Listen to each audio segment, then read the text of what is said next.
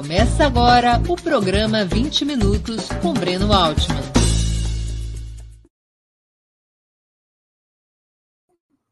Bom dia. Hoje é 3 de outubro de 2022. Está começando mais uma edição do programa 20 Minutos Análise. O tema: O que falaram as urnas? Evidentemente, estamos nos referindo ao primeiro turno das eleições gerais, particularmente das eleições presidenciais, que ocorreu no último domingo, dia 2 de outubro. Eu gostaria de começar nossa conversa estabelecendo alguns parâmetros para que nós possamos analisar adequadamente o resultado das urnas. Primeiro, Lula obteve um ótimo resultado. Ao atingir 48,4% dos votos, o ex-presidente chegou à sua melhor performance em toda a, a, história de sua participação em primeiros turnos de eleição presidencial. Nunca Lula teve, em primeiro turno, 48,4% dos votos. O que havia era uma certa expectativa e se vocês me permitem, uma certa ilusão de que era faca na manteiga e que Lula ia passar de 50% e ia ganhar no primeiro turno. Isso é muito complexo no Brasil, é muito difícil. As forças do outro lado, que se opõem a Lula, as forças conservadoras, as forças de direita, elas controlam fatores de influência muito significativos no país. Os institutos de pesquisa, aliás, acertaram o resultado do Lula, especialmente as pesquisas finais, aquelas de sexta e sábado, acertaram praticamente na mosca o resultado do ex-presidente, do candidato petista. Vamos nos lembrar que tanto o IPEC, Exibop, quanto o Datafolha, nas últimas pesquisas que foram realizadas no sábado, já com todo o impacto do debate da quinta-feira à noite na Rede Globo, já no calor da definição do voto do eleitorado, eles cravaram, ambos institutos cravaram o mesmo número, que Lula teria 50% dos votos. Isso significava dizer que ele ficava no limiar entre já ser eleito ou não no primeiro turno. Lula teve 48,4%, o que é dentro da margem de erro. Os institutos acertaram sobre a performance de Lula. O que, que é que os institutos erraram sobre a performance do bolsonarismo? Foi subestimada a performance do bolsonarismo, tanto pelos institutos quanto por muitos analistas. Tanto IPEC quanto Datafolha registravam Bolsonaro no sábado com 36% dos votos úteis. E o fato é que Jair Bolsonaro chegou aos 43,2%, mais de sete pontos acima do que Ibope e Datafolha calculavam. Mais ainda, a diferença calculada tanto por Ibope, tanto por IPEC quanto por Datafolha, a diferença se situava em 14 ou 15 pontos de diferença. O Ibope, o IPEC, perdão, dava 51 contra 36, o Datafolha 50 contra 36 no sábado. 14 pontos de diferença entre Lula e Bolsonaro. E a diferença ficou em 5,2%. É, uma diferença bem menor do que a calculada por esses institutos. Portanto, a primeira questão, numa análise que se pretenda é, realista, é descobrir as razões de Bolsonaro ter tido um desempenho eleitoral tão acima daquela prevista pelos institutos de pesquisa. Eu vou deixar como um fator secundário uma discussão sobre a metodologia dos institutos de pesquisa. É, todos os institutos de pesquisa confluíam na mesma direção. Vários desses institutos, eles têm longa trajetória científica, metodológica. embora é, possa ter existido um fenômeno que se denomina voto envergonhado, nessa escala seria praticamente inviável. Ou seja, é, que sete, que alguma coisa como cinco ou seis milhões de eleitores, o equivalente aí a esses sete pontos de diferença que teve Bolsonaro a mais em relação aos institutos, tenham escondido seu voto, essa possibilidade ela é muitíssimo remota, não há qualquer registro histórico de que tenha acontecido em alguma eleição. Nós não podemos entender é, pelo, pelo caminho do voto envergonhado, creio eu, o que aconteceu nas eleições de ontem. O que houve foi, aparentemente, uma onda de, na reta final favorável ao Bolsonaro exatamente como aconteceu em 2018, tanto no primeiro quanto no segundo turno das eleições. Nas 24 a 48 horas derradeiras, um setor do eleitorado se decidiu por Bolsonaro. Da onde vieram esses votos? Não vieram do Lula. Esses votos vieram dos nulos e brancos, e esses votos vieram da chamada terceira via. Basta analisarmos os números. Nas, ele... nas últimas, nas quatro eleições presidenciais anteriores no Brasil, o voto nulo e branco se situava quase em 10%. Quase 10%. Nas eleições atuais, esses votos caíram para 4,5%. O cálculo de PEC e Datafolha sobre os candidatos da terceira via projetavam um número que ia a, de 12% a 15%. E o fato é que esses candidatos da terceira via, somando Ciro Gomes, Tebet, é, Tronic, Soraya Tronic e todos os demais, a soma é, desse setor não chegou a 9%. Ficou ao redor de 9%. Bolsonaro, portanto, ele conseguiu capturar um voto que era nulo e branco, conseguiu capturar uma parte expressiva do voto que era para os candidatos da terceira via. E não foi em quaisquer lugares que Bolsonaro conseguiu essa captura. Vejam que os institutos de pesquisa acertaram de uma maneira bastante precisa o resultado uh, eleitoral no Nordeste. Lula teve no Nordeste dois terços dos votos, praticamente. Isso era o previsto pelos institutos de pesquisa. Também foi acertado o resultado é, no Centro-Oeste. No Centro-Oeste, Bolsonaro teve nas eleições a vantagem que era apontada pelos institutos de pesquisa. No Norte, também tivemos uma situação relativamente dentro da previsão. Onde foi que o resultado saiu da previsão? no sudeste do país e no Rio Grande do Sul. O, resultado de Bolsonaro foi expressivamente superior do que o previsto em São Paulo, no Rio de Janeiro e mesmo em Minas Gerais. Em Minas Gerais, Bolsonaro perdeu para o Lula, mas por uma diferença bem menor do que era prevista. Enquanto que ganhou no Rio de Janeiro com folga e também em São Paulo, o que não estava nas previsões. O mesmo veio ocorrer no Rio Grande do Sul. Imaginava-se que Lula dividia o eleitorado do Rio Grande do Sul e até suplantava Bolsonaro. Mas quando as urnas foram apuradas, o resultado foi diferente. Lula ficou atrás de Bolsonaro. Qual a característica desses quatro estados que permitiram a Bolsonaro avançar dos 36% que os institutos calculavam para os seus 43,20% da apuração.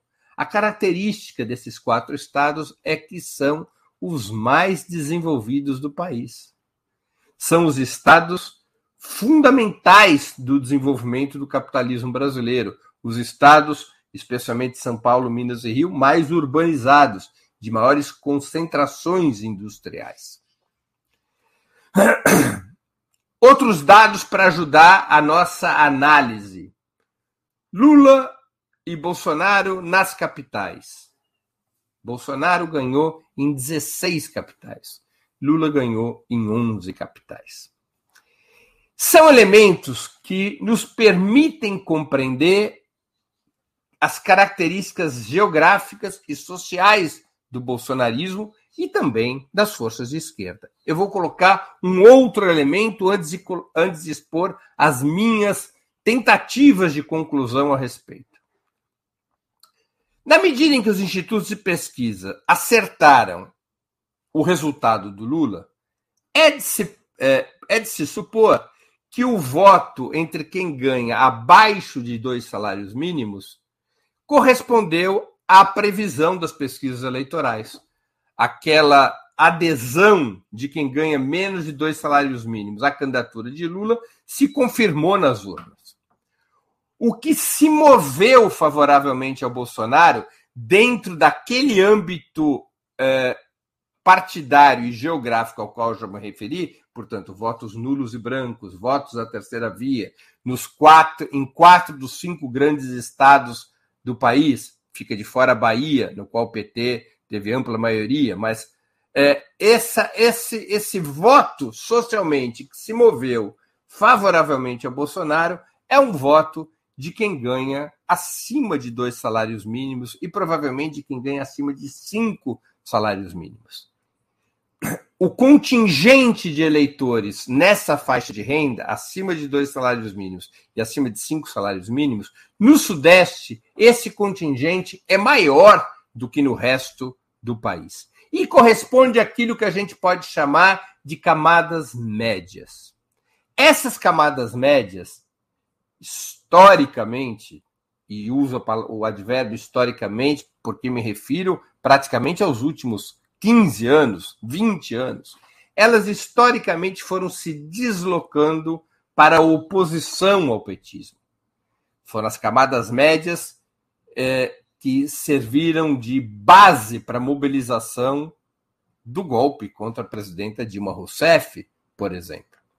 Eu não estou aqui falando dos ricos ou dos super ricos, eu estou falando daquela faixa de renda que vai de 2 a 10 salários mínimos que aparentemente é o que se moveu a favor de Bolsonaro. Esses setores médios votaram em Bolsonaro em 18 no segundo turno por ódio ao PT. No primeiro turno, também acompanharam Bolsonaro, ainda que evidentemente numa magnitude menor. Esses setores médios, eles se sentiram prejudicados pelos governos do PT. Aos seus olhos, os super ricos ganharam e os pobres ganharam às custas dos impostos que essas camadas médias pagam. Eu aqui me refiro a camadas médias apenas como faixa de renda. Até setores da classe trabalhadora estão nessa faixa de renda. Como vocês sabem, trabalhadores mais qualificados da indústria e mesmo dos serviços em São Paulo, Rio e Minas ganham acima de dois salários mínimos, às vezes ganham acima de cinco salários mínimos. Esses setores são setores que mais pagam, ou são os que mais se sentem pagando imposto no Brasil.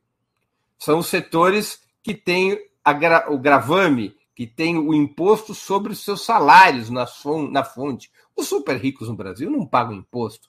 Ou porque sonegam, ou mais ainda, porque a legislação não lhes impõe taxação. Não tem imposto sobre grandes, não tem imposto sobre lucros e dividendos, não tem imposto sobre juros uh, feitos a partir de, de juros com, uh, de, uh, que beneficiam o empréstimos com capital próprio, não tem impostos sobre meios de locomoção de luxo. Os ricos estão fora da política tributária. E os pobres não pagam imposto sobre a renda, pagam sobre o consumo e ideologicamente nem se dão conta que estão pagando esses impostos. Quem sente pagando impostos são essas camadas médias. E essas camadas médias, durante os governos petistas, se sentiram pouco contempladas, porque as políticas desenvolvidas pelos governos petistas, de fato, beneficiaram os muito pobres e pouparam os muito ricos. Essas camadas médias continuaram uh, a ter uma vida mais ou menos como a que levavam antes em certa medida, em certos setores, essa vida até piorou, porque disparou o valor dos planos de saúde, porque disparou o valor das mensalidades escolares, por exemplo, e também cresceu bastante o valor dos aluguéis nos grandes centros urbanos. Por isso foi fácil para a direita, relativamente fácil para a direita, deslocar as camadas médias para o apoio ao golpe contra Dilma. E também ao bolsonarismo capturá-las no seu discurso de impedir a volta do PT, tanto em 18 quanto agora. É claro que o Bolsonaro, seu governo, representou uh, um ataque uh, aos interesses econômicos, sociais e de saúde da ampla maioria do povo. Mas ainda existe nessas camadas médias, aparentemente, um resíduo importante, um resíduo de grande influência antipetista, por conta do balanço que essas camadas fazem do, do que lhes ocorreu durante aquele ciclo anterior. É um, foi um problema na estratégia do PT, penso eu, mas ainda que seja uma outra discussão, como se relacionar com as camadas médias, como incluir as, as camadas médias num programa de governo popular. Bolsonaro, portanto, conseguiu capturar setores de camadas das camadas médias, dos grandes centros urbanos, dos estados mais desenvolvidos e que politicamente estavam no voto nulo, no voto branco e no voto da terceira via, ou seja, o voto de protesto, o voto do nem nem, nem Bolsonaro, nem Lula, o voto de quem não queria votar, o voto de quem queria anular, o voto de quem queria é, votar em branco.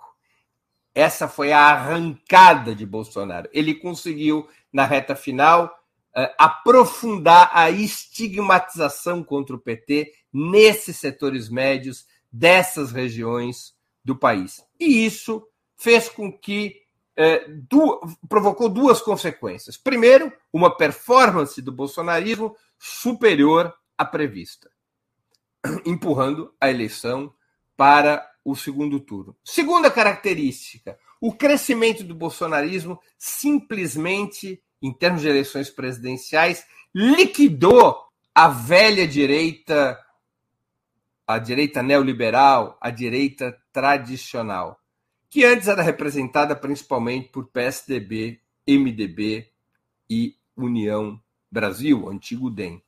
É verdade que a Simone Tebet conseguiu seus 5% e superou a Ciro Gomes, mas o, o contingente, tanto presidencial, quanto nos, na eleição para governadores, quanto na eleição para senadores, quanto na eleição para deputados, mostra que essa direita tradicional, essa direita supostamente moderada, mas que foi a direita que liderou o golpe de Estado em 2016, essa direita perdeu muita força. Já tinha perdido força em 2018 e perdeu mais ainda agora. Não apenas a direita é, tradicional perdeu força, também perdeu força a o que a gente poderia chamar de centro-esquerda, representado por Ciro Gomes. A polarização se aprofundou de tal maneira que o país, em termos de eleições presidenciais, praticamente é um país bipartidário entre a extrema-direita, representada por Bolsonaro, e a eh, esquerda, representada por Lula. O resultado das eleições presidenciais do bolsonarismo ter ido além do que era eh, previsto se refletiu também nas eleições subnacionais e se refletiu também para o parlamento, para o Senado e para a Câmara dos Deputados. Em termos dos estados, eu vou pedir à produção que coloque de novo o mapa dos estados para todo mundo poder visualizar o que eu estou me referindo. Vocês podem ver, olha só que curioso. O Lula ganha em 14 estados. O Bolsonaro em 12, mais o Distrito Federal. O país, com exceção de Roraima, lá em cima, o país praticamente fica dividido entre uma região norte, o norte ampliado, que vai do Amazonas até a Bahia e inclui Minas Gerais, é, é vermelho, marchou com o PT. E o Sul ampliado, que pega a franja sulista do norte e desce até o Rio Grande do Sul, esse setor, somando ainda, ainda com a pequena Roraima, esse setor constitui um, é, é, uma reserva de força do bolsonarismo. É uma divisão do país praticamente meio a meio. Em termos regionais, Bolsonaro ganhou em todos os estados do Sul. Bolsonaro ganhou em todos os estados do Sudeste, menos Minas Gerais. Bolsonaro ganhou arrasadoramente no Centro-Oeste. Isso já era previsto. E Bolsonaro, embora tenha ganho numa maior quantidade de estados no norte, porque ganhou Roraima, Rondônia e Acre, em termos de quantidade de votos, perdeu porque o PT, Lula, foi majoritário no Amazonas e no Pará, os dois principais estados da região. Então, esse é um mapa que reflete esse equilíbrio de forças entre o campo de esquerda e o campo bolsonarista. É, no parlamento, nós vamos assistir algo semelhante. Quem se fortaleceu na eleição parlamentar? Embora isso seja um tema mais para, para um programa que nós vamos fazer mais adiante, para analisar melhor a situação parlamentar, porque os números ainda estão sendo devidamente consolidados. O PT cresceu a sua bancada. O PT ele tinha 56 deputados, ele foi a 66 deputados. E a coalizão liderada pelo PT, PT, PCdoB e PV foi a 79 deputados. São 66 é, é, votos do PT, são, seis, são 66 deputados do PT, são seis deputados do PC do B e são sete deputados do Partido Verde. É, se essa é a conta mais atual, eu, como eu disse, como isso ainda está sendo consolidado, é, são seis deputados do PV, confirmo, seis deputados do PC do B, eu confirmo, e 66 deputados do PT. Então, a coalizão PT, PV, PC do B, ela chegou a 78 deputados. Mas o PT não é a maior bancada da Câmara dos Deputados. Tampouco a coalizão Federação Brasil da Esperança, que integra PT, PCdoB e PV, é a maior bancada. A maior bancada é a do PL de Jair Bolsonaro, que fez 96 deputados. Há muitos anos, um só partido não tinha uma bancada deste tamanho. O campo bolsonarista puro, ele fez 145 deputados. O que, é que eu estou chamando do campo bolsonarista puro? O PL somado aos, aos republicanos, ao PSC, ao Patriotas.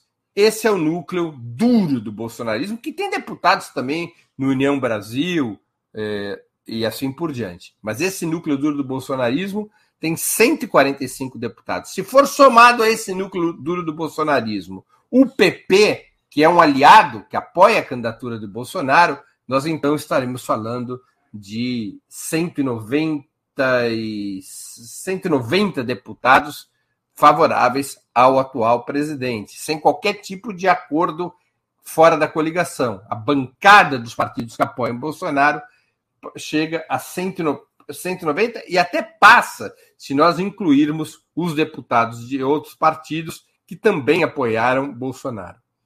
A coalizão do PT ela tem esses, esses 78 votos, aos quais se podem somar os deputados do PSB, mas o PSB virou um partido nanico, com 14 deputados. Não um partido nanico, mas um partido pequeno, perdeu muitos deputados. O PSB ele tinha uma bancada anteriormente é, de. Deixa eu ver aqui nas minhas continhas. Tinha uma bancada de 32 deputados, perdeu 18 dos seus deputados.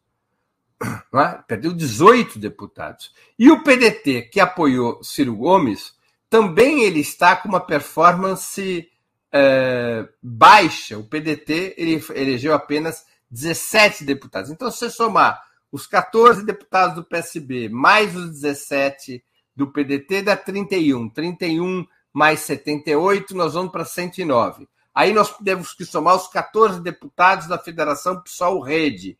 Então, é, é essa, essa, essa soma é, 145, nós vamos a menos de 120 deputados, que corresponde, digamos, o núcleo duro do apoio a, a, ao Lula, a bancada parlamentar com a qual o Lula poderia contar.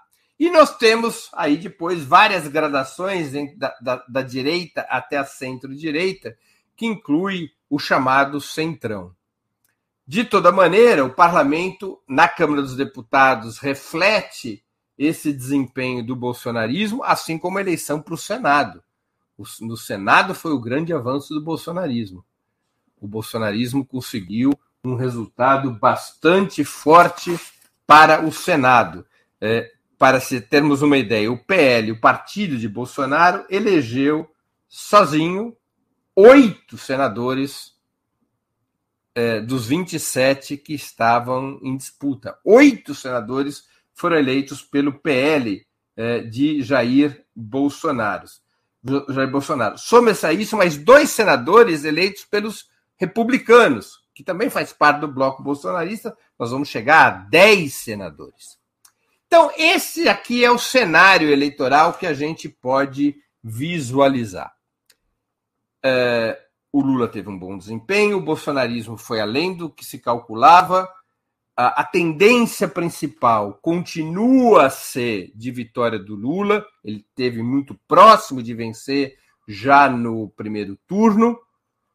E agora vem a grande questão para a gente finalizar essa exposição que já está longa o que fazer no segundo turno? Como se mover no segundo turno para tentar liquidar as eleições em 30 de outubro favoravelmente a Lula? Bom, a primeira questão que surge é a disputa dos votos de Simone Tebet e Ciro Gomes. É verdade que é necessário trazer esses votos e, de preferência, para trazer esses votos, trazer os próprios candidatos, Simone Tebet e Ciro Gomes, ao apoio a Lula. Ampliar o apoio a Lula em direção a Simone Tebet e Ciro Gomes é essencial. Como também é muito importante ganhar o apoio de todos os demais candidatos que tiveram um desempenho baixo para apoiar a Lula. Esses são os votos que podem levar à vitória. Agora, isso é suficiente para ganhar as eleições em 30 de outubro? E a minha opinião é não. Isso é apenas uma parte do problema e não é nem a parte principal. O fato é que a esquerda enfrenta uma corrente neofascista de massas, organizada, disciplinada e com uma enorme capacidade de fazer a disputa político-ideológica. E diante desta corrente fascista de massas, a esquerda ainda não conseguiu encontrar um discurso e uma estratégia de enfrentamento, especialmente nas regiões mais desenvolvidas do país. É verdade que no Nordeste esse enfrentamento ocorreu, e ocorreu inclusive com muita mobilização popular. Foi assim que o Eumano Freitas foi eleito governador no Ceará. Aliás, em termos de eleição para governador, o PT já elegeu três governadores, todos os três no Nordeste do país. Elegeu, reelegeu a Fátima Bezerra, eh, elegeu o governador do Piauí elegeu Emmanuel de Freitas no Ceará. Deve eleger no segundo turno, isso é praticamente certo, o governador da Bahia, por 0,6%, ele não foi eleito já no primeiro turno. O PT também está na disputa do segundo turno de São Paulo, com Fernando Haddad, e de, de Santa Catarina, que foi uma boa novidade. O, a, o PT vai disputar também é, o segundo turno em Santa Catarina, com o Décio Lima. É? Mas no Nordeste, o, a campanha se desenvolveu com muita mobilização popular, com muita mobilização é, de massa. O mesmo não se pode dizer sobre o Sul e o Sudeste, em que ficou claro que o bolsonarismo teve maior capacidade de mobilização, maior capacidade de arregimentação. Portanto, está posto um problema. Ou seja, como a eleição se decide no Sudeste, é ali que Bolsonaro conseguiu crescer. E é ali que ele tem que ser derrotado, é na eleição de São Paulo, é na, é na eleição em Minas, no Rio de Janeiro, estados que já não terão segundo turno, São Paulo terá segundo turno, Fernando Haddad contra Tarcísio Freitas. São nesses estados que o jogo será jogado e que deve ser buscado pela campanha de Lula um avanço em termos eleitorais. É, a ampliação rumo a Simone Tebet e Ciro, eu creio que não é o suficiente, porque bolsonarismo revelou capacidade de atrair o voto nulo, o voto branco e o voto da terceira via. Ele surpreendeu atraindo o voto da, da, da terceira via. Ele conseguiu amealhar um, praticamente metade do que era calculado para a terceira via para suas fileiras. Isso significa dizer que, ainda que Simone e Ciro apoiem Lula, não é completamente certo que seu eleitorado os acompanhe. Esse eleitorado pode ser ainda cativado pelo bolsonarismo. Como então enfrentar essa situação? Penso eu que é com uma campanha baseada absurdamente na mobilização militante e social. Uma mobilização territorializada, rua a rua, casa a casa, praça pública, com permanente atividade de agitação, com permanente atividade de panfletagem, com permanente inserção nas redes, mas também nas ruas, na praça pública, no olho a olho. Lembremos que o bolsonarismo não é só redes, eles operam no ambiente público através de várias, vários instrumentos, como as igrejas evangélicas. É, é preciso, portanto, que as forças de esquerda se coloquem em movimento para fazer este enfrentamento. E esse enfrentamento só vai fazer só vai ser feito se a direção da campanha encandecer a militância, levar a militância a uma luta de vida ou morte contra o bolsonarismo. Isso não vai ser feito com esse discurso: o amor vai vencer o ódio. Sinto muito, mas isso não coloca a militância, a meu juízo, no patamar político que ela tem que estar para enfrentar o bolsonarismo. Não, não é uma campanha de flores, não é uma campanha é, poética. Não é uma campanha normal. É uma campanha, se nós levarmos a sério nossas próprias palavras, é uma campanha para enfrentar o neofascismo. E, portanto, isso, isso exige que a militância seja colocada em pé de guerra pela sua direção, pelo seu comando.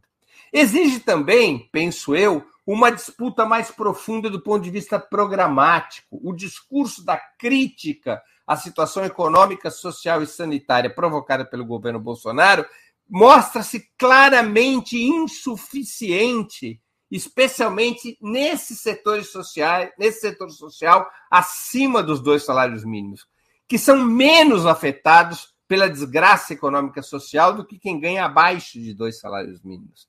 Esses setores, para esses setores, a, o discurso da crítica ao bolsonarismo, ele é insuficiente. É necessário que a campanha mostre concretamente um outro rumo. Qual é o rumo que o governo Lula vai tomar, com medidas muito concretas sobre educação, sobre saúde, sobre os tributos, sobre as finanças, ou seja, que apresentem alguns temas programáticos de maneira muito clara e contundente, mostrando que é um governo comprometido com a elevação do nível de vida das classes trabalhadoras e dos mais pobres, mas que fará esse processo de desenvolvimento favorável aos mais pobres sem colocar a mão no bolso das camadas médias, mas colocando a mão no bolso dos ricos e dos super ricos. Isso, na minha opinião, precisa ficar claro de que serão os super ricos e os ricos que pagarão por um programa que melhora a vida dos mais pobres e também das camadas médias,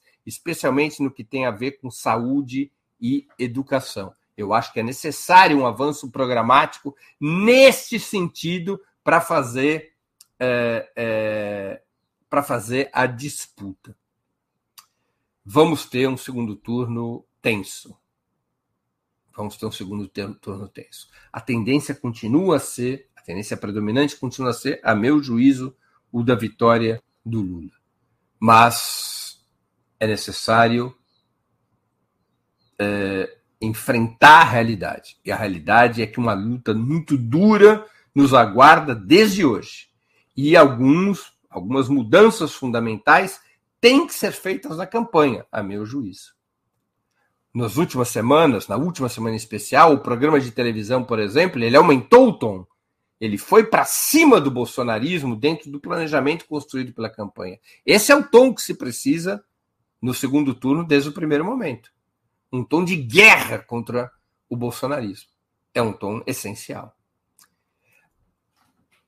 não, não é possível imaginar que vá se encandecer a militância com concessões programáticas, e concessões programáticas serão exigidas pela burguesia, que aparentemente, pelos setores da burguesia, que aparentemente estão contra o Bolsonaro. Que o Lula seja mais moderado em relação ao teto de gastos, que Lula seja mais moderado em relação ao combate às privatizações, que Lula seja mais moderado em relação ao aumento do salário mínimo e assim por diante, que Lula seja mais moderado em relação à revogação do teto de gastos. Se a campanha eventualmente aceitar negociar nesses termos, eu creio que pode ser um gravíssimo tiro no pé.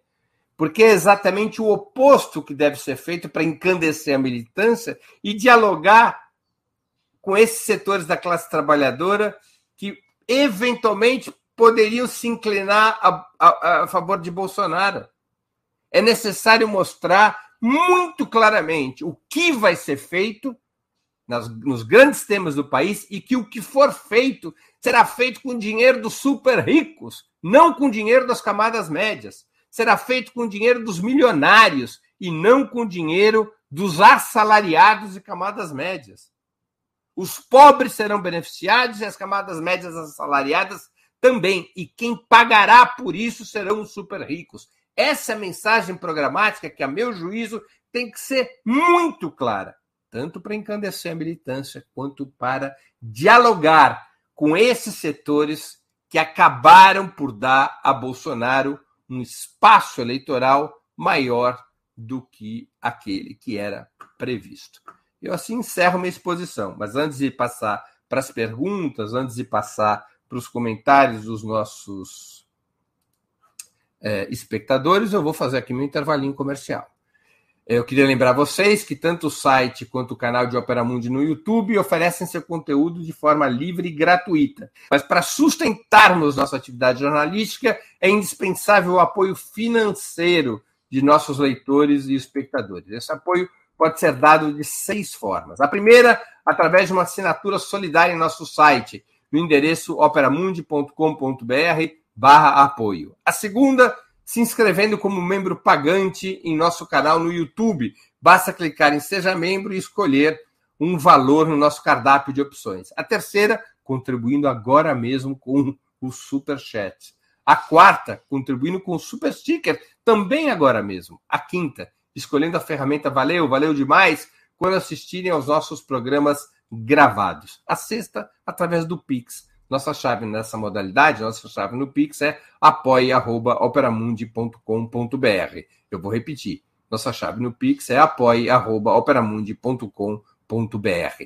Além dessas seis formas de contribuição, lembre-se sempre de dar like, de clicar no sininho e compartilhar nossos programas com seus amigos e nos seus grupos. Se ainda não estiver inscrito no canal de Opera Mundi no YouTube, faça-o agora mesmo. A mais eficaz de todas as armas contra os fake news é o jornalismo de qualidade. Apenas o jornalismo de qualidade coloca a verdade acima de tudo. E esse jornalismo que a Opera Mundi busca oferecer todos os dias depende da sua contribuição, do seu esforço, do seu engajamento, do seu bolso. Saco vazio não para de pé. Se vocês acham importante o trabalho da imprensa independente, se vocês acham importante o trabalho de Opera Mundi, é necessário apoiar esse trabalho os meios independentes de comunicação não têm receita publicitária expressiva, não têm patrocinadores expressivos, eles dependem, como é o caso de Opera Mundi, nós dependemos do teu apoio militante, do valor da, da, tua, da tua contribuição, não importa o valor. Muito obrigado, agradeço antecipadamente a quem puder contribuir e agradeço a todos pela atenção. E agora nós vamos passar às questões dos nossos. Eh, internautas que contribuíram com os superchats. O Américo Machado, que contribuiu com 20 reais, agradeço ao Américo. As urnas falaram que o Nordeste é progressista e até revolucionário, e o Sudeste e o Sul são regiões conservadoras e até opressoras das regiões menos desenvolvidas. Olha, é, Américo, eu acho que está bem colocado o seu comentário. Mais que uma pergunta, é um comentário. Eu talvez não usasse tintas assim tão fortes, porque dentro das regiões a gente tem também diferenças, não é? Mas é evidente que o Nordeste se transformou numa fortaleza vermelha. O Lula ganhou em todos os estados do Nordeste. Em todos os estados do Nordeste. E ganhou sempre com uma vantagem avassaladora dois terços dos votos. Por que, que isso acontece no Nordeste? Ali tem a ver com o legado, com o que representou para o povo do Nordeste os governos Lula e Dilma. Ali é que está, é, é que é sentido de uma maneira mais forte e permanente o legado dos governos Lula e Dilma. E também são regiões que foram cujos estados foram governados pelo PT com resultados muito bons para o povo. Isso ajuda a é, fortalecer a base eleitoral no Nordeste. Além do mais, por uma série de razões, é, nesses estados, a presença do PT, dos movimentos sociais, dos sindicatos, ela é menos engessada, menos burocratizada que em outros estados. Há uma lógica de mobilização social, de mobilização militante, fora das estruturas institucionais, fora das estruturas dos mandatos parlamentares. Não é que não tenha problemas, mas há uma maior mobilização permanente da militância. No Sudeste e no Sul, nós temos problemas. Nós temos problemas. Também temos problemas pela composição social. A existência de uma camada média muito ampla no Sudeste e no Sul, ela funciona como um freio à, à influência do PT. Essas camadas médias têm que ser divididas pelo PT. Essas camadas médias têm que ser disputadas pelo PT. E o PT não tem conseguido resolver a contento, nem quando foi governo, este tema da disputa das camadas médias. Se você no sul e no sudeste do país não é capaz de disputar camada, as camadas médias e dividi-las, atraindo um pedaço importante para uma aliança com a classe trabalhadora, é muito complexo, fica muito complicado estabelecer uma, uma maioria eleitoral, porque, diferentemente do Nordeste, onde prevalece de maneira avassaladora os setores mais pobres das classes trabalhadoras do campo e da cidade, aqueles que ganham abaixo de dois salários mínimos, no Sul e no Sudeste, nós temos uma outra composição social. E é necessário enfrentar essa questão meridional, ou seja, como construir maioria político-eleitoral ao sul do país, de Minas Gerais para baixo. Agradeço, viu, Américo? Foi uma boa pergunta, um bom comentário e agradeço pela tua contribuição. A Cecília MB, que é membro do canal e contribui aqui também com o Superchat. Breno, as razões para os votos para o Bolsonaro são históricas de classe, renda, presidência, região geográfica. O resultado alcançado por eles hoje se deve mais ao quê? Olha, eu acho que é esse resumo de questões, Cecília, e que eu busquei também colocar na minha exposição. É, eu creio que é um conjunto de fatores, mas especialmente o bolsonarismo, ele consegue vertebrar as camadas médias de renda e educação formal superior como uma tropa sob seu comando. Então, a incidência do bolsonarismo sobre as camadas médias é que permitiu a ele esse avanço adicional nas 24 ou 48 horas uh, que antecederam as eleições. Nós podemos ter tido outros fatores? Podemos. Por exemplo, é, há analistas que consideram que os efeitos do debate da Globo, embora tenham se sentido tardiamente, teriam sido maléficos a Lula e ao PT. É um fator. Ou seja, que o Lula teria, naquele bate-boca com o padre, no fato de que o Lula tá, se mostrou desgastado, assim, nervoso naquele momento, que isso teria feito o Lula perder é, apoios é, nessas camadas sociais nessas camadas médias, é um argumento. Eu não tenho muito acordo. não tenho muita, também não, não, vejo nenhuma comprovação empírica disso, nenhum tipo de pesquisa, nem nas pesquisas focais, nem nas pesquisas é, quantitativas, eu não, não, não, vejo uma apreciação é, é, a esse respeito. Também há argumentos é, de que, eventualmente, as candidaturas estaduais que o PT apresentou no Rio de São Paulo teria colocado a campanha do Lula para baixo, no caso Freixo no Rio, Fernando Haddad em São Paulo. Também não vejo comprovações empíricas disso, são argumentos que circulam na praça. Mas eu me cingeria àqueles que eu expus aqui e que você também sintetizou, Cecília. Muito obrigado pela contribuição. A Cecília faz uma nova contribuição de R$ 27,90 e uma nova pergunta. Breno, qual a história e os caminhos a esquerda deveria imprimir nesse segundo turno especialmente pela campanha do presidente Lula. Olha, Cecília, eu também já busquei me referir a isso. Eu sintetizaria em três coisas: mobilização brutal de convocação das forças militantes e populares para um trabalho sem trégua desde o primeiro momento, ocupando territorialmente o país, com as suas camisas vermelhas, com as suas bandeiras, com seus discursos, com as suas músicas. Quem tem que ter medo é o bolsonarismo e não a esquerda. A esquerda tem que parar com essa história de se agachar perante o bolsonarismo.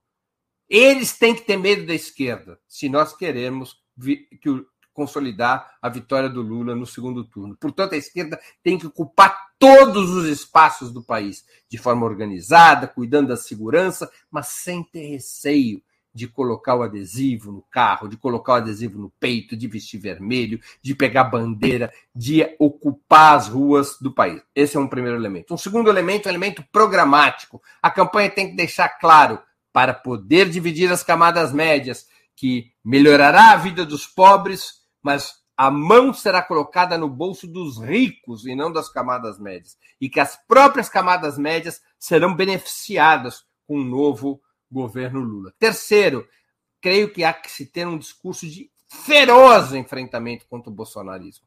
Deixa para lá essa história de o amor vai vencer o ódio. Vamos esquecer dessa história. Nós não precisamos é, que nossas é, fileiras estejam, é, digamos assim, relaxados pelo sentimento do amor. Elas têm que estar com sangue nos olhos e faca nos dentes para enfrentar o bolsonarismo. Essa é a síntese que eu faria, Cecília. Temos uma pergunta do Fabrício Neves. Breno, o que esperar de um governo Lula com esse Congresso? Ter no horizonte da elite um terceiro turno, caso vença Lula? Ô Fabrício, obrigado pela contribuição. Sempre está no horizonte da elite um terceiro turno, que é o golpe de Estado. Lula vai ter problemas com esse Congresso. Mas vamos conversar sobre isso mais adiante. Nós temos que primeiro garantir que Lula ganhe as eleições. Depois de vencidas as eleições, vamos discutir esses outros problemas que são muito importantes. Mas agora é a hora da gente tá estar com todas as nossas energias voltadas para vencer no segundo turno. Cíntia Salles, que é membro do canal há um mês, há dois meses. Qual a sua visão sobre Pernambuco? Teremos um governo não alinhado ao bolsonarismo? Fizemos uma razoável bancada para a Câmara e garantimos Tereza. Lá em Pernambuco, o PT teve um resultado muito bom com a eleição da Tereza Leitão, para o Senado. O PT elegeu. É, isso é bom é, que a gente registre. O PT, o PT elegeu quatro senadores. Quatro senadores ontem. Né? Elegeu Wellington Dias, ex-governador do Piauí. Elegeu o Camilo Santana, ex-governador do Ceará. Elegeu o Beto Faro, no Pará, substituindo ao Paulo Rocha. E elegeu a Tereza Leitão, em Pernambuco o, o, o, Pernambuco, dos três senadores, dois serão do PT, Humberto Costa e Tereza Leitão. Foi uma boa performance em termos de Senado que o PT teve no Nordeste. Tá? É... Agora, vai para o segundo turno. O segundo turno vai ser disputado entre a Marília Arraes e a Raquel Lira. É claro que a posição do PT vai ser apoiar a Marília Arraes. Imagino eu, não consigo imaginar outra posição. A Marília Reis será uma importante aliada do governo Lula, por, por todas as razões desse mundo. E é, evidentemente, no segundo turno, um tremendo cabo eleitoral de Lula em Pernambuco. Creio eu, então, que essa é a, normalmente a solução, o caminho ali em Pernambuco. Tiago Tachar, que contribui com 10 reais. Será que os grupos bolsonaristas e igrejas evangélicas estão conseguindo nortear respostas dos leitores enviesados nas pesquisas ou simplesmente os institutos não entram nas favelas? Tiago, eu, não ficaria com nenhuma dessas hipóteses. Os institutos, é, nós temos que entender que as pesquisas elas são retratos do momento e elas importam se são capazes de apontar tendências. As pesquisas elas não, não têm instrumentos de previsão. Por exemplo, se o trabalho de campo é feito numa, na sexta-feira, os institutos de pesquisa não têm instrumental científico para saber o que vai acontecer no sábado. Não tem, elas conseguem detectar o presente e o passado. Elas não conseguem detectar o futuro, embora possam apontar tendências. Se você olhar para o IPEC do sábado, Tiago, você vai ver que tinha ali já uma pista de que o Bolsonaro havia começado a apontar para cima. No IPEC do sábado, o Bolsonaro sobe de 31 para 36%, fora da margem de erro, ou de 32 para 36%. Quatro pontos, fora da margem do erro. Então ali havia já um sinal, opa, o Bolsonaro começou a apontar para cima. E começou e, e, o faz já com decadência do voto do Ciro e com decadência dos nulos e brancos. Então, não, não, não, não é o caso da gente não, vilanizar ou achar que os institutos é, são fraudados, entrar numa mesma conversa que faz o, o bolsonarismo. Não tem é, como enviesar respostas dos eleitores. Os eleitores tendem, de maneira absurdamente majoritária, a declarar nas pesquisas o seu real voto. O fenômeno do voto envergonhado é um fenômeno que existe, mas ele, ele é bastante marginal, ele não é um fenômeno uh, uh, suficientemente pujante para deformar o que para deformar as pesquisas. O que aconteceu foi um movimento do eleitorado nas últimas 24 horas que antecedem uh, as eleições, que não foi um movimento que não foi detectado pelos institutos. Os institutos erraram, claro. No que, que eles erraram? Eles erraram porque não conseguiram detectar esta tendência de reta de chegada. Não, nenhum instituto conseguiu detectar isso, a não ser o IPEC, nesse caso concreto que eu disse, mas que não se refletia no resultado final. Quer dizer, o IPEC não conseguia detectar que o Bolsonaro não estava em 36, que o Bolsonaro já estava em 42. Isso o, o IPEC não conseguiu detectar. Mas a curva de ascensão do Bolsonaro está na pesquisa do IPEC do sábado. Né?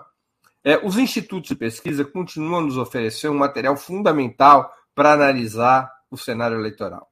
Não há nada que, até o presente momento, que possa substituí-los. E os institutos entram nas favelas, ou por pontos de fluxo como faz o Datafolha, ou casa a casa, ou por telefone. Os institutos ingressam e, e eles fazem um mapeamento é, bastante sólido, pelo menos cinco dos institutos, dois com é, muita tradição, que são aqueles que eu, aos, aos quais eu prefiro me referir, Datafolha e IPEC. E outros com menos tradição, mas também com muita consistência técnica, eh, IPESP, eh, Quest e FSB, esses cinco institutos, eles são eh, sólidos no seu trabalho. Podem errar e erraram, claro, mas continuam a oferecer informações que são importantes para análise. São informações determinantes, tudo deve ser feito em função das suas pesquisas? Claro que não, mas é um elemento de análise, é um elemento importante de análise.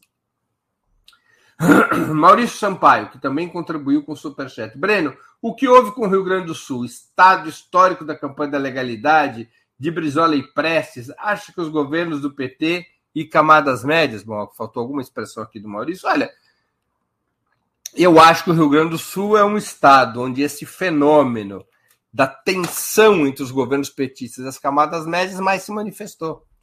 O estado do Rio Grande do Sul ele está há muito tempo capturado por um problema grave. É, o estado do Rio Grande do Sul é um dos estados mais atingidos pela chamada Lei Candir, que isenta uh, os exportadores de pagar impostos pelas suas exportações. Então, o Rio Grande do Sul, que vive da exportação agropecuária, não recebe impostos por isso. E os governos do Rio Grande do Sul permanentemente estão numa situação financeira difícil e afetando a vida do Estado. O Rio Grande do Sul é um Estado que regrediu do ponto de vista econômico e social.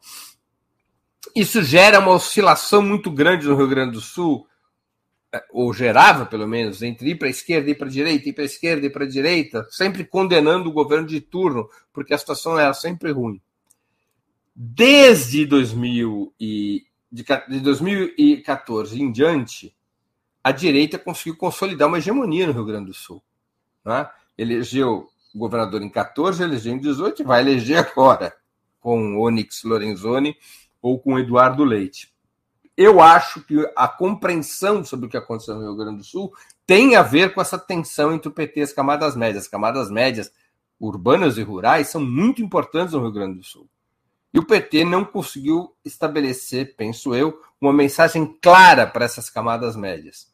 O PT tem uma construção sui generis em termos de programa para o país, na sua, nos seus ciclos de governo, que era uma aliança entre os muito pobres, imensa maioria do país, e, na prática, com os muito ricos. Não é? Quer dizer, os muito ricos não tiveram afetado seus estoques de riqueza. Os muito ricos não passaram a pagar mais impostos, os muito ricos não passaram é, a ser. É, não, não, perderam suas riquezas, não perderam suas propriedades, se mantiveram intactos na sua riqueza. É? é, mas essas camadas médias foram exprimidas. E isso gera muita tensão nos estados onde estas camadas médias têm um peso importante. Quando elas têm um peso menor, como é o caso do Nordeste, essa tensão é muito menor. Quando elas têm um peso muito grande, como é o caso do Sudeste para baixo, é, isso impacta na disputa uh, do voto. Finalmente, o Alberto Alves, 54,90 de contribuição. Obrigado, Alberto. Breno, você acha que a Michelle teve um papel relevante junto às mulheres? Eu creio que teve um papel importante, sim, viu, uh, Alberto? Eu acho que teve um papel importante porque suavizou o Bolsonaro dialogou melhor com as próprias mulheres evangélicas, melhorou, ampliou a distância favorável a Bolsonaro nesse grupo dos evangélicos, neutralizou uma situação na qual o Lula nadava de braçada, que era entre as mulheres. Como vocês sabem, mesmo assim, mesmo nas eleições, eu acho que continuaria com a mesma característica. Se dependesse das mulheres, o Lula estaria eleito no primeiro turno. Se dependesse dos homens, o Bolsonaro poderia estar eleito no primeiro turno, a julgar pelos resultados de ontem. Então, a participação da Michelle foi uma, uma sacada inteligente da campanha do Bolsonaro, que permitiu a ele possivelmente melhorar ou reduzir danos nesse grupo muito importante, que é o grupo das mulheres, mais especificamente entre as mulheres evangélicas que é com quem efetivamente a Michelle tem um maior diálogo. Aliás, a performance dessa figura estranhíssima, que é a Damares, ganhando a eleição para o Senado em Brasília, demonstra isso. O bolsonarismo apresenta uma mulher, essa mulher é eleita em Brasília com apoio da Michelle. Então, mostra uma eficácia desse instrumento. Pessoal, com essa questão do Alberto, já chegando com uma hora de programa, eu queria é, me despedir de vocês. Aproveito para pedir novamente que vocês contribuam financeiramente com Opera Mundi. Lembrem-se que há seis formas de fazê-lo. A primeira assinatura solidária no nosso site, operamundi.com.br apoio. A segunda se tornando membro pagante de nosso canal no YouTube. A terceira é contribuindo com o Super Chat uh, e o Super Sticker. A quinta é Valeu, valeu demais quando estiver assistindo aos nossos vídeos gravados. E a sexta é através do Pix. Nossa chave no Pix é apoie.operamundi.com.br. Eu quero agradecer, quero encerrar agradecendo a audiência, em especial quem colaborou ou vier a colaborar com a sustentação financeira de Opera Mundi. Sem vocês, nosso trabalho não faria sentido e não seria possível. Um grande abraço a todos e a todas. Para assistir novamente esse programa e a outras edições dos programas 20 Minutos, se inscreva no canal do Opera Mundi no YouTube. Curta e compartilhe nossos vídeos, deixe seus comentários. O jornalismo de Opera Mundi é mantido com o seu apoio. Faça uma assinatura solidária em www.operamundi.com.br. Com um pequeno valor mensal, você nos ajuda no desenvolvimento de um jornalismo independente e de qualidade. Obrigado pela audiência e até a próxima.